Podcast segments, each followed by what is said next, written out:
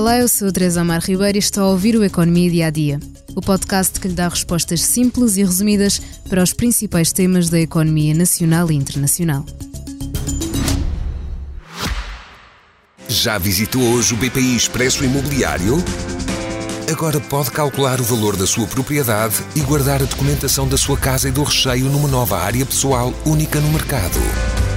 E ainda ficar a saber quanto pode pagar por uma casa localizá-la com uma pesquisa por polígonos e conhecer as soluções de crédito habitação BPI. BPI Expresso Imobiliário.pt Quem compra e quem vende na mesma página. A crise política marca o semanário do Expresso, incluindo o caderno de economia. Mas a manchete económica desta semana diz-nos: trabalhadores com ensino superior duplicam desde 2009. Um artigo das jornalistas Cátia Mateus e Sónia Lourenço.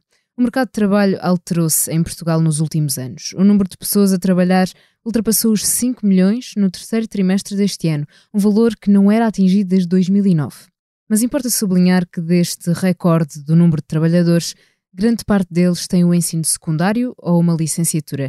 E se este tipo de trabalhadores duplicou, aqueles que têm um nível de formação até ao nono ano, caiu para metade. A história da economia explica este caminho. Em 2009, a economia nacional ficou marcada por sucessivas crises, resultado da recessão mundial que sucedeu à crise financeira de 2008, e Portugal teve mesmo de pedir ajuda internacional através da Troika. A economia vivia um cenário negro e arrastou o mercado de trabalho consigo, batendo recordes na taxa de desemprego. Desde esse pico de desemprego em 2013, a taxa tem vindo a descer e só se alterou nos anos atípicos da pandemia fez com que muitos profissionais perdessem os seus trabalhos. Agora, mesmo com a degradação da conjuntura económica ao longo deste ano, a taxa de desemprego tem-se mantido inalterada nos 6,1%, tendo em conta o segundo e terceiro trimestres do ano. Já o emprego foi caindo desde 2009 e a partir de 2013 foram-se recuperando os postos de trabalho, voltando agora a alcançar os mais de 5 milhões de trabalhadores ativos no nosso país. Mas o mercado de trabalho mudou muito desde 2009 e agora os trabalhadores são mais qualificados.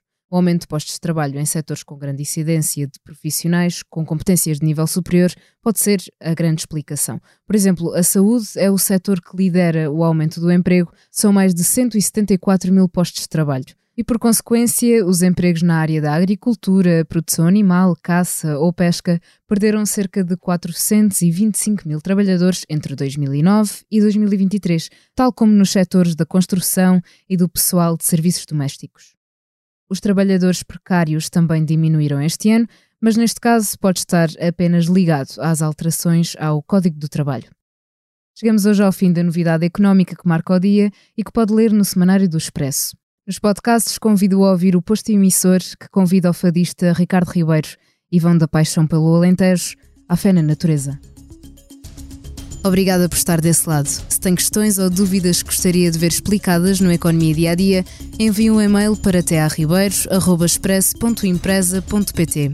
Voltamos amanhã com mais novidades económicas. Já visitou hoje o BPI Expresso Imobiliário? Agora pode calcular o valor da sua propriedade e guardar a documentação da sua casa e do recheio numa nova área pessoal única no mercado. E ainda ficar a saber quanto pode pagar por uma casa, localizá-la com uma pesquisa por polígonos e conhecer as soluções de crédito habitação BPI.